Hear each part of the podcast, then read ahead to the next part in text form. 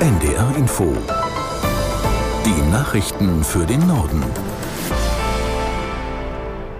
Um 17 Uhr mit Benjamin Kirsch.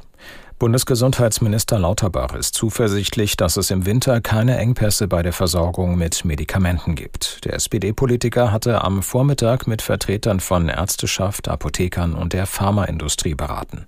Aus der NDR Nachrichtenredaktion Konstanze Semidey. Lauterbach sagte nach dem Treffen, Deutschland sei besser aufgestellt als im vergangenen Winter. Das liege vor allem daran, dass die Industrie die Produktion von Schmerzmitteln, Fiebersäften und Antibiotika um bis zu 100 Prozent gesteigert habe.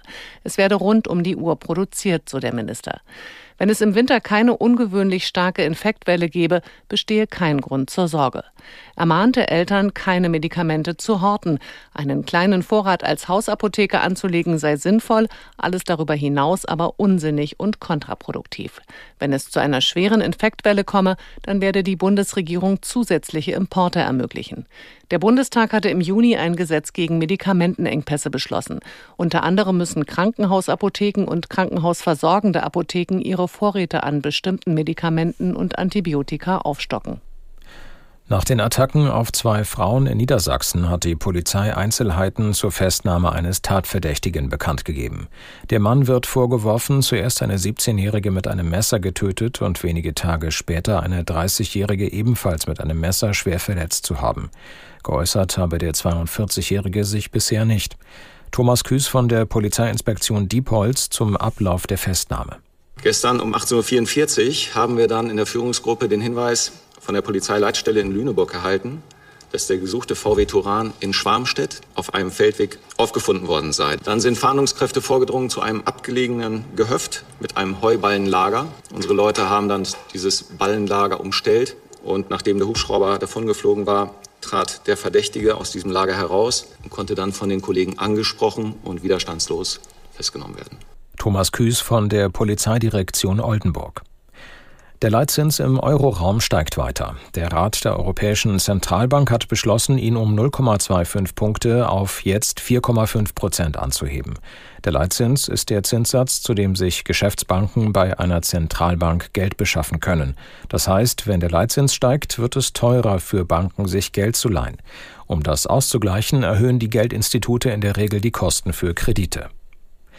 Die Zahl der Menschen in Deutschland, die einen befristeten Arbeitsvertrag haben, steigt. Laut einer Antwort der Bundesregierung auf eine Anfrage der Linken waren 2022 etwa 3,2 Millionen Arbeitnehmerinnen und Arbeitnehmer befristet angestellt.